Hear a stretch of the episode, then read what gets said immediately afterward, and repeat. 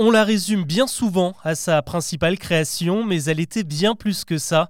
La Britannique Marie Quant, la mère de la mini-jupe, nous a fait ses adieux ce jeudi à l'âge de 93 ans. Plus qu'une créatrice de mode, c'est une icône qui disparaît. C'est très simple, lorsque vous imaginez les 60s, vous pensez forcément à elle, tellement elle a influencé son époque. Cette véritable visionnaire a débuté dans les années 50 en ouvrant son propre magasin à Londres avec un concept très étonnant.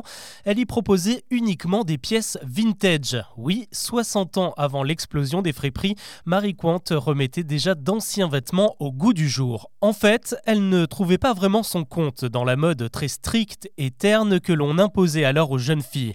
Elle s'est donc mise à dessiner ses propres pièces inspirées par le vent de liberté qui commençait à souffler sur l'Europe des années 60 et sur fond de musique des Beatles. D'abord des robes faciles à enfiler avec le système de la fermeture éclair, puis des shorts ultra pratiques pour se mouvoir, ou encore les fameux collants de couleur verte, orange ou rouge.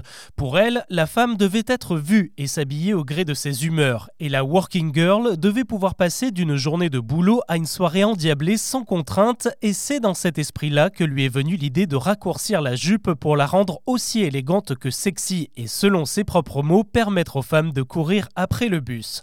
Mais Marie Quant n'était pas seulement habile avec ses crayons, elle était aussi une businesswoman pour qui la mode devait dépasser les frontières des podiums et des magazines.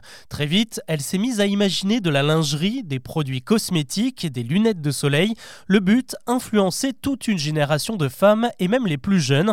En 73, elle est allée concurrencer l'iconique Barbie en lançant la Désidole, la poupée la mieux habillée de la planète selon le slogan officiel. Et bien avant la grande mode des collaborations luxueuses, de Vuitton, Balmain et les autres qui ont explosé depuis les années 2000, Marie Quant, dès les années 80, n'a pas hésité à convaincre les constructeurs de la Mini Cooper de redessiner elle-même l'intérieur du véhicule.